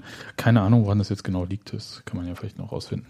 Haben wir auch eine Hausaufgabe für die nächsten zwei Genau. Wochen. Meine Spielvorbereitung äh, in Bezug auf Heidenheim hat noch nicht so richtig angefangen. Ja, Bin mir noch nicht so sicher, woran das bei denen liegt. Ja. Aber das, ich fand es jedenfalls interessant und das war auch so eine Situation, wo ich vielleicht auch zum nächsten Thema noch kommen könnte, wo ich so über, drüber nachgedacht habe. Eigentlich ganz geil, dass wir diesen Videobeweis nicht in der zweiten Liga haben. Obwohl der in der Situation vielleicht sogar geholfen hätte, weil, aber das wäre richtig, also wär, da wäre es im Stadion auch gleich richtig abgegangen, weil der Videobeweis wäre in der Situation, wenn wir dieses Düsseldorf-Spiel uns vor Augen halten und diese Situation faul im Düsseldorfer Strafraum, Kontertor Düsseldorf, dann würde der Videoschiedsrichter das Tor von Düsseldorf zurücknehmen, also wieder auf 1-1 und Elfmeter für Heidenheim geben. Ja. Und die würden Und das vermitteln wir im Stadion. Das Ding ist einfach, Weil dass du- du als Fernsehzuschauer in der Situation mehr weißt als Ja. jemand, der live im Stadion ist. Und das ist natürlich als Situation eigentlich äh, total äh, absurd Das und doch eigentlich unhaltbar. Das ist unhaltbar und ich finde das ja, das ist wirklich äh, ganz krass. Also es ist wirklich, das ist nicht vermittelbar, weil die, die äh, Zuschauer im Stadion sehen halt nur irgendwie dieses Viereck. Ähm, Im günstigsten Fall erinnert haben sie eine Anzeigetafel. dass ich noch was zu Empor Berlin gleich erzähle. Okay. Aber äh, die sehen halt nur dieses Viereck, äh, was der Schiedsrichter macht. Und dann ist aber nicht klar, was entscheidet er, Warum?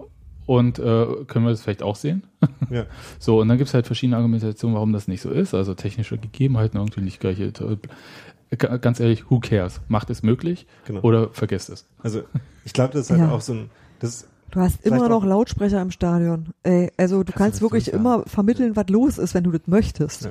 Genau, darum geht es nämlich, glaube ich, auch. Also für mich dann macht es den Eindruck, als ob das so ein bisschen so eine DFB, ähm, wir machen jetzt äh, Gegenwart, aber auch nur so Halbgeschichte wäre, äh, wo man sich irgendwie jetzt traut, ähm, äh, den Videoassistenten zuzulassen, aber äh, deswegen müssen die Leute ja davon noch nichts mitbekommen, was wir da tun. Ich glaube, es ist Ähm. eine sehr technische äh, Lösung, die halt diese Dynamik, die äh, so ein Spiel entfaltet. Und die ist halt auch äh, für die Person, die da dieses Spiel leitet, nämlich den Schiedsrichter auf dem Feld, total unmöglich macht, überhaupt eine Autorität noch zu bewahren. Und ich fand es sehr interessant. Heute ähm, gab es noch ein Spiel Wolfsburg gegen Hertha. Und Hertha schießt halt nach 20 Sekunden 1-0, soweit so gut. Und dann schießt Wolfsburg ein Tor, feiert, wird aberkannt, äh, Videobeweis, völlig zu Recht, äh, abseits. Dann äh, kriegen sie einen Elfmeter Wolfsburg, hämmern den gegen die Latte. Dann schießen sie noch ein Tor, immer noch, also feiern wieder das 1-1, wird wieder wegen Abseits vom Videoschiedsrichter zurückgenommen. So, und das war alles korrekt.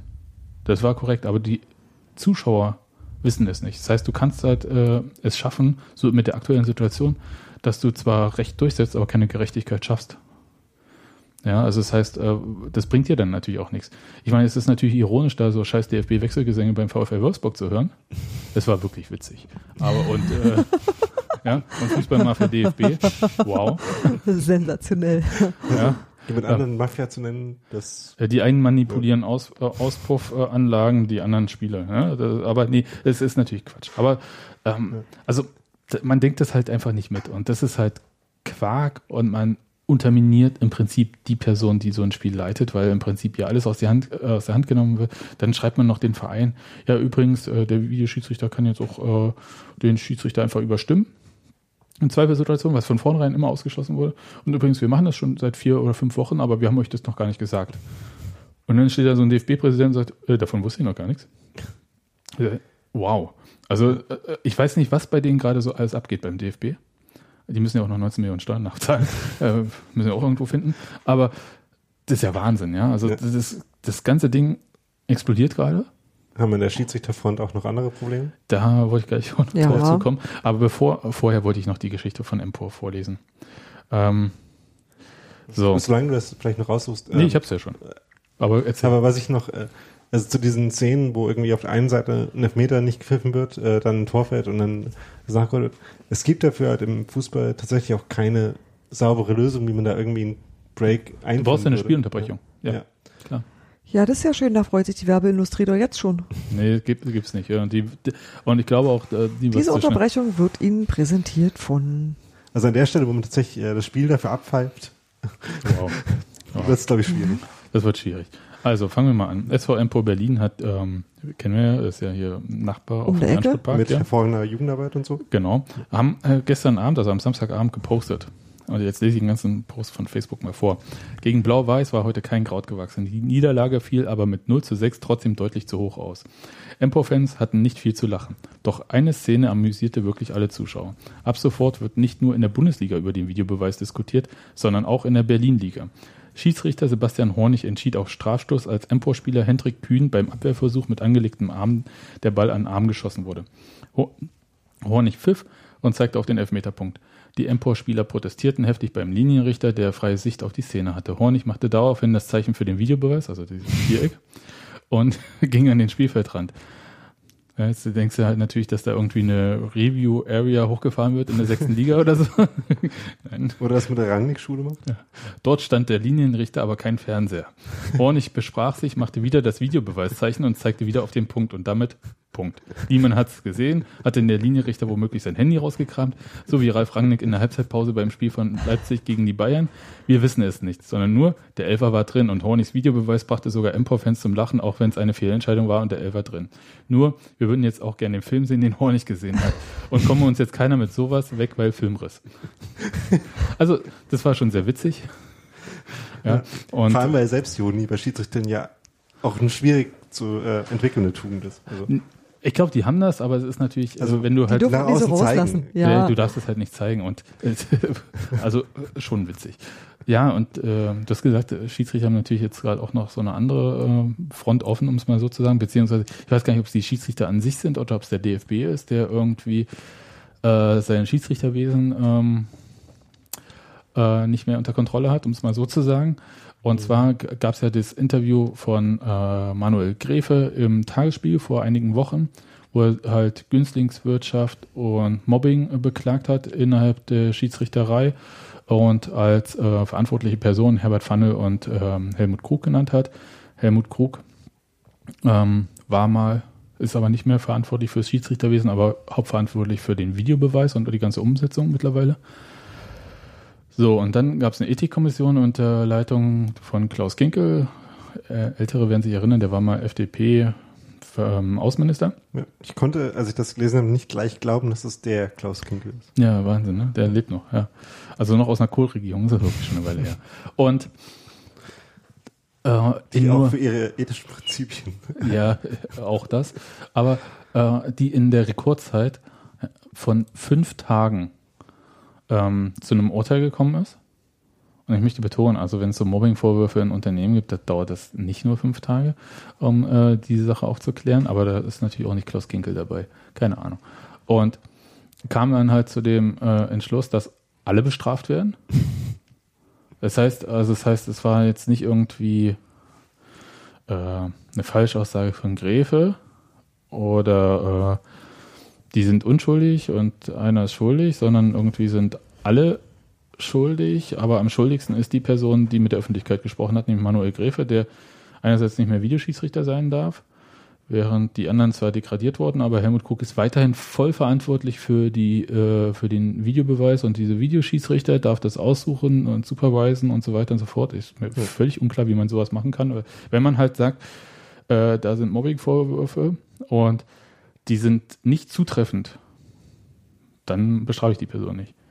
Also sind Vorwürfe und sie sind zutreffend und ich lasse die Person weiter in krasser Personalverantwortung, hm, schwierig. Also gerade, weil es halt sowieso Gerd und halt auch ähm, ähm, WDR Sport und Zeit hat ja einen Schiedsrichter anonym ausgegraben und es gab halt dann auch bei äh, dem Kollegen Oliver Fritsch von Zeit Online, der äh, Sport dort bearbeitet, auch äh, Leute, die sich halt gemeldet haben und halt auch anonym halt gesprochen haben schon und die alle das unterstützen und auch Felix Brüch, und das ist ja nun auch neben Manuel Griffe einer der besten deutschen Schiedsrichter, hat das auch bestätigt. Und da verstehe ich nicht. Und jedenfalls wurde Manuel Griffe noch angedroht, äh, dass er halt überhaupt nicht mehr pfeifen darf, wenn er nochmal in der Öffentlichkeit irgendwas sagt.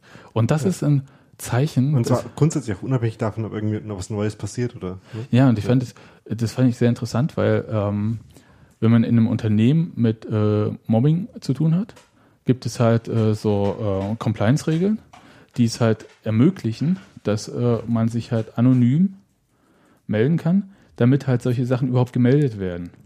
Ja? Weil man das halt eigentlich wissen und beseitigen möchte richtig. und nicht decken. Genau. Und äh, genau durch das, was der DFB macht, erreicht man genau das Gegenteil. Ja, das ist die Aussage, wir ja. möchten intransparent sein, bleiben, waren es schon immer und ähm, Und Mobbingstrukturen decken wir. Ja. Genau. Und dafür, da muss ich sagen, ich weiß nicht, wie lange sich die DFL den Kram noch anguckt, also auch mit dem Videobeweis, weil ich meine, bei Eurosport hatten sie eine relativ kurze Zündschnur, was die äh, Übertragungsqualität betraf äh, von den Spielen und ging da relativ schnell mit äh, Pressemitteilungen raus. Es gibt einen Grundlagenvertrag zwischen DFL und DFB über die Schiedsrichterei. Grundlagenverträge kann man auch kündigen und man kann halt dann auch einfach das Schiedsrichterwesen für sich selbst in die Hand nehmen. Ja, und sind wahrscheinlich jetzt hier noch frei dann. Ne, nicht nur das, sondern man hätte vielleicht auch die Möglichkeit, äh, um diese Proportsnummer, die der DFB ja immer fährt bei der Schiedsrichterei, das heißt, dass irgendwie so und so viele Schiedsrichter aus jeweiligen Landesverbänden auch kommen müssen, ja. dass man aus der Nummer auch rauskommt. Ja, das wäre natürlich ein organisatorisch auch schwieriger Schritt, weil an irgendeiner, also irgendwo ist die Grenze, da wirst du halt Profi-Schiedsrichter. Genau, aber irgendwie muss man ja quasi auch da. Also de facto sind sie ja Profi-Schiedsrichter, ja, sie sind genau. offiziell aber keine Profi-Schiedsrichter, sondern kriegen halt irgendwie 80 oder so 1000 Euro Aufwandsentschädigung. Aber man muss auch da ja irgendwie dann die, ähm, den Übergang zwischen den äh, quasi ja. Amateurschiedsrichtern und den Profi-Schiedsrichtern dann ja, äh, regeln. Ist, also du kriegst ähm, die ja nicht so offensichtlich wie bei Vereinen. ja, ist richtig, aber du kriegst, du kriegst die ja halt im Zweifelsfall ähm, über die Kohle und du hast im Prinzip einen direkten Zugriff. Wenn der DFB es nicht rege, geregelt kriegt, äh, irgendwie da klar Schiff zu machen bei sich im Laden. Die DFL kann einfach nur sagen, das verdirbt mein Produkt und mein Produkt ist erfolgreich und wenn die das äh, durch solche Sachen einfach in Verruf bringen, da ja. würde ich einfach da würde ich ekelhaft sein und das vorrechnen. Ja, und, und diesen Übertritt halt natürlich von dem einen Bereich in den anderen Bereich, den kennen wir natürlich auch bei Fußballvereinen, ja, also aus ja. der dritten Liga überschreitet man ja dann auch den Weg vom DFB in die DFL. Und das kann man ja bei Schiedsrichtern halt auch regeln oder so. Es ist ja. absolut unprofessionell, was der DFB da gerade äh, abgibt für ein, für ein Bild, muss ich sagen. Und es ist halt auch so. Fußballverband in unprofessionelles äh, ja, Verhaltensschock. Ja, aber es ist halt so, ist auch menschlich fragwürdig, weil es halt ja. äh, null dem entspricht, wie halt Personalabteilungen in großen Unternehmen auch agieren. Fußballverband in menschlich. Ja, aber ich, aber trotzdem, naja, kommt, kommt eben unfassbar mittelalterlich vor. Es so. ist genau, es ist halt ja. wirklich krass und das ist halt, also ist für mich, ich habe gar keine Worte dafür. Aber das einzige, was ich, also so, so wie sie gerade machen, steuert das halt auf einen riesen Knall zu. Ja, und, und mit Ansage. Also weil sie halt, äh, ist ja nicht so, dass es halt ein Thema wäre, was bei denen gerade irgendwie brennt. Ja. Schon allein im Schiedsrichterwesen gibt es mehrere Themen, die brennen. Und dann sowas, also ich bin sehr gespannt. Könnte uns eine interessante Winterpause auch bescheren. Ja, also so unterhaltsam im Sinne von wow. Also äh, bin da tatsächlich, äh, ja, mal schauen. Also die zweite Liga kriegt es im Moment nicht so ab, weil es halt auch mit dem Videobeweis nicht so ähm, abzieht.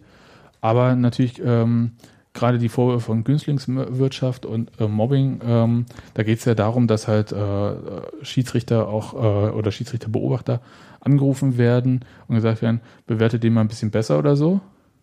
Und ich muss sagen, das geht halt gar nicht, ja. Also das ja. ist halt wirklich, das ist das ganze System wird auf den Kopf gestellt dadurch.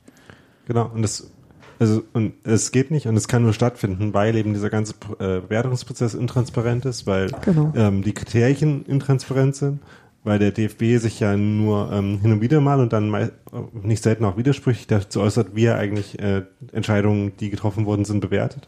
Ähm, also das alles, was man, diese ganzen Frustrationen mit der ähm, Außendarstellung der Schiedsrichterei und auch der internen Kommunikation vermutlich, aber da kriegt man es halt nicht Mhm. so mit, ähm, die man eben irgendwie schon lange hat, wenn man sich damit ein bisschen beschäftigt, wenn man das so beobachtet, was da verlautbart wird, die ähm, rechnen sich halt alle an dem Punkt, wo man irgendwie jetzt sich äh, gegenüber solchen Vorwürfen rechtfertigen will, aber das gar nicht kann, weil man eben überhaupt nicht dokumentiert, was man eigentlich macht. Ja, also es äh, ist ein Riesenthema. Ich bin sehr gespannt auf das äh, Krisenmanagement da. Bisher überzeugt mich das nicht und diese Ethikkommission, ähm, wie gesagt, das Tempo ist äh, verwirrend. Es gibt, also Oliver Fritsch von Zeit Online hat ja auch gesagt, es gibt einen anderen Fall, der vor der Ethikkommission seit Monaten verhandelt werden soll. Der wurde bisher nicht einmal verhandelt. Und das Ding geht in fünf Tagen über die Bühne. Das ist fragwürdig. Ohne dass man natürlich auch sagen, also man kann natürlich auch sagen, dass es äh, trotzdem Themen gibt, die pressieren. Und ich verstehe, dass das Thema mit äh, Manuel Gräfe, Helmut Krug und Herbert Fandl ähm, drückt, aber das ist jetzt, also mein Eindruck war, man hat sich versucht, irgendwie Luft zu schaffen, indem man es so organisiert, dass die Leute im Leben nicht mehr beruflich aufeinandertreffen. Aber ich glaube, dass ähm, unterschlägt ein bisschen, dass es keine Situation zwischen drei Personen ist, sondern ein grundsätzliches Problem im Schiedsrichterwesen. Aber das werden wir sehen. Gut, ich, ich habe gar nicht mehr so viel hier. Ich habe hier Weihnachtsding ab morgen, also Montag 11 Uhr gibt es Karten für einen Fünfer Stehplatz, für einen Zehner Sitzplatz. Sitzplätze gibt es nicht so viel. Und das findet am 23.12. statt. Wir sind da ähm, im Planetarium bei den drei Fragezeichen. Hm. Und äh, Steffi, dann ist noch eine, diese Ausstellung, die hatten wir schon mal letztes Die Mal wir, angekündigt. genau, die hatten wir bei der, beim letzten Podcast mal eben mal kurz anmoderiert. Ich habe heute Bilder aufgehängt und wer so Instagram benutzt, der konnte auch schon mal so ein bisschen drin gucken, was da noch so alles ist. Das sieht mal ein bisschen ähm, ja, äh, Volk, wahrscheinlich Volk, außerhalb Volktextilver gehen auf Instagram. Genau, das ist ein bisschen außerhalb der gewohnten Pfade. Man muss mit der M13 fahren in die Herzbergstraße 55. Die Tram Ja, fahren. hält, Fahren auch andere Straßenbahnen oder ähm, mit nicht, der äh, S-Bahn nach Lichtenberg. ja, das ist jedenfalls in Lichtenberg in so einem, ja, ich weiß nicht, fast Industriegebiet. Ja, das ist auf so einem Siegfriedstraße. Werbehof. Und das ist sowas, wo ich äh, nie aus Versehen vorbeikommen würde, muss ich mal sagen. Die Räume sind total schön. Roland wird Musik machen, Roland Crespin wird Musik machen und wir werden uns einfach einen schönen Abend machen und Morgen ja, ab wann? ab 19 Uhr. Warte mal, ich muss mal husten. Kannst du mir mal ausschalten? Das heißt, die ganze Ausstellung heißt äh, Bilder aus der Fürsterei. Und da gibt es jetzt für zwei Wochen verschiedene Veranstaltungen. Unter anderem wird auch äh, Sporty da sein und über die ähm, Entstehung seines äh, Lieds Eisernet Lied ähm, sprechen, singen, ich weiß es nicht. Ähm, das stelle ich mir sehr unterhaltsam vor. Ist eine Ach so, am Freitag lesen wir übrigens. Ich äh, wahrscheinlich auch. Also am Freitag ist so. Leseabend in, Ja, im. Rahmen dieser Veranstaltung. Und hat das jeden Tag auf? Ich muss ja hier alle Fragen stellen. Äh, das ist eine gute Frage. Eigentlich schon. Also äh, soweit mir bekannt ist es tatsächlich vom 6. bis zum 19. durchgehend. Und Naja. eben immer, ihr müsst euch mal das Programm angucken. Das habe ich jetzt auch gerade nicht im Kopf. Ich habe das heute äh, bei State of the Union auch verlinkt. Und Daniel und ich müssen eigentlich auch noch angeben mit einem Buch, an dem wir Genau, mitgewirkt haben. Das macht äh, jetzt auf Daniel den bitte. Werbeblock einleiten. Genau. Äh, aber ganz kurz, ganz kurz. Ähm, ihr könnt natürlich auch zu Bilder aus der Försterei gehen, wenn ihr vorher bei Ikea in Lichtenberg wart. Das ist. Also ich würde nur sagen, also das Äh, heißt, ja, man kann das Angenehme mit dem Nützlichen verbinden, auf jeden Richtig. Fall. Kommt mit Teelichtern, ist okay. ja, ähm, lohnt sich, ist nur zwei Wochen lang, paar Fotos, nette Leute. Ja. So, jetzt nächster Und Punkt. das Buch Alles auf Rot, das äh, Jan Böttcher und Frank Willmann rausgegeben haben und für das viele Leute Texte geschrieben haben, unter anderem auch äh, Steffi und meine Wenigkeit, gibt's jetzt demnächst zu kaufen. Äh, ich glaube ab übermorgen, wenn ich es gerade richtig im Kopf habe. Was sind denn da für Ja. Texte zu lesen, Leute? Also, erzählt, ich doch, hab macht doch da- mal Werbung hier richtig. Ich habe da ein bisschen über ähm, darüber geschrieben, wie die letzte Saison insgesamt so gelaufen ist, äh, was irgendwie der taktische Plan von Union war, ähm, warum der Union besser gemacht hat und warum vielleicht ähm, so ein bisschen was dazu gefehlt hat, ähm, am Ende damit auch irgendwie ganz vorne landen zu können. Ähm, Steffi hat über das Nachwuchsleistungszentrum geschrieben. Und über Steven Skripski. Erol kommt auch kurz vor. Ja. Äh, vielleicht sollte man dazu sagen, das ist tatsächlich, also wir sind wahrscheinlich eben die beiden Leute, die da etwas aus dem Rahmen fallen. Äh, das Ganze ist eine, eine Gemeinschaftsproduktion der Autoren-Nationalmannschaft. Es gibt tatsächlich Fußball spielende Schriftsteller und ähm, auf deren Mist ist es im Grunde genommen gewachsen und wir waren halt irgendwie da und konnten Themen besetzen, die niemand sonst besetzen konnte oder wollte. Und das ist eine eher literarische Geschichte. Das ist nicht, ähm, wie soll ich sagen, das ist kein Reporterbuch, also es ist kein journalistisches Buch, sondern da geht es tatsächlich auch ein bisschen um Sprache, um Spielerei, um Unterhaltung und eben auch um Literatur. Genau, und äh, Buchpremiere lese ich gerade Berliner Ensemble, 15. November, 20 Uhr. Da lesen dann die großen Autoren. Genau, also nicht wir, wir sind einfach nur für die so- Party da. So wie Thomas Brussig oder Thorsten Schulz zum Beispiel. Die kenne ich. Annette Kröschner, die ja gerade diese äh, schöne Geschichte in der Berliner Zeitung hat. Das ist eigentlich auch die Geschichte, die sie im Buch hat. Ja. Okay. Dann lest euch das ähm, durch. Ist erschienen in der Berliner Zeitung vor anderthalb Wochen am Wochenende, beziehungsweise online auch zu finden, wo es darum geht, dass sie auf der Suche nach echten Schlossern sind, die noch Union-Fans sind in Köpenick. Äh, Spoiler, gibt nicht mehr so viele. Aber sie hat zwei gefunden und ich finde die Geschichte wirklich ähm, schön, weil es halt so, ich hatte die ganze Zeit das Gefühl, dass ich dieser Unterhaltung in der Werkstatt beiwohne. Und das, äh, ich glaube, ein größeres Kompliment kann man im Text nicht machen, als äh, wenn man sagt, dass man irgendwie das Gefühl hat, als ob man durch so ein Schlüsselloch guckt und dabei ist. Ja, das äh, war's von uns. Wir hören uns in spätestens zwei Wochen wieder. Dann sind wir top vorbereitet auf den F. Es ist der erste FC Heidenheim, ne? Und ähm, Naja, zweiter Ich ist glaube- komisch, aber vielleicht auch nur FC. nee, nee, ich glaube, Ich glaube, wir kriegen das, äh, machen das regelmäßig, regelmäßig falsch. also ich glaube, ich der glaube, es erste ist FC nur Heidenheim. FC Heidenheim. Sagt einfach Heidenheim. Ja. Jeder Ja. wird wissen. Genau, jeder weiß, was Heidenheim ist, wo das liegt. Und Unser Licht flackert. Äh, das ist, äh, wir sollen wahrscheinlich, das ist wahrscheinlich das offizielle internationale Zeichen für oh, Haut endlich ab oder so. Genau. Aber es äh, flackert nur eine Lampe und das bewegt sich auch nicht weiter. Das heißt, äh, wir sind nicht in. Okay. Okay. Gleich Gut. Tische rücken. Dann ähm, sagen wir Tschüss, äh, folgt uns, wie gesagt, auf Instagram. Steffi macht tolle Stories dort. Ähm, auf Twitter als Textilvergehen, Facebook Textilvergehen.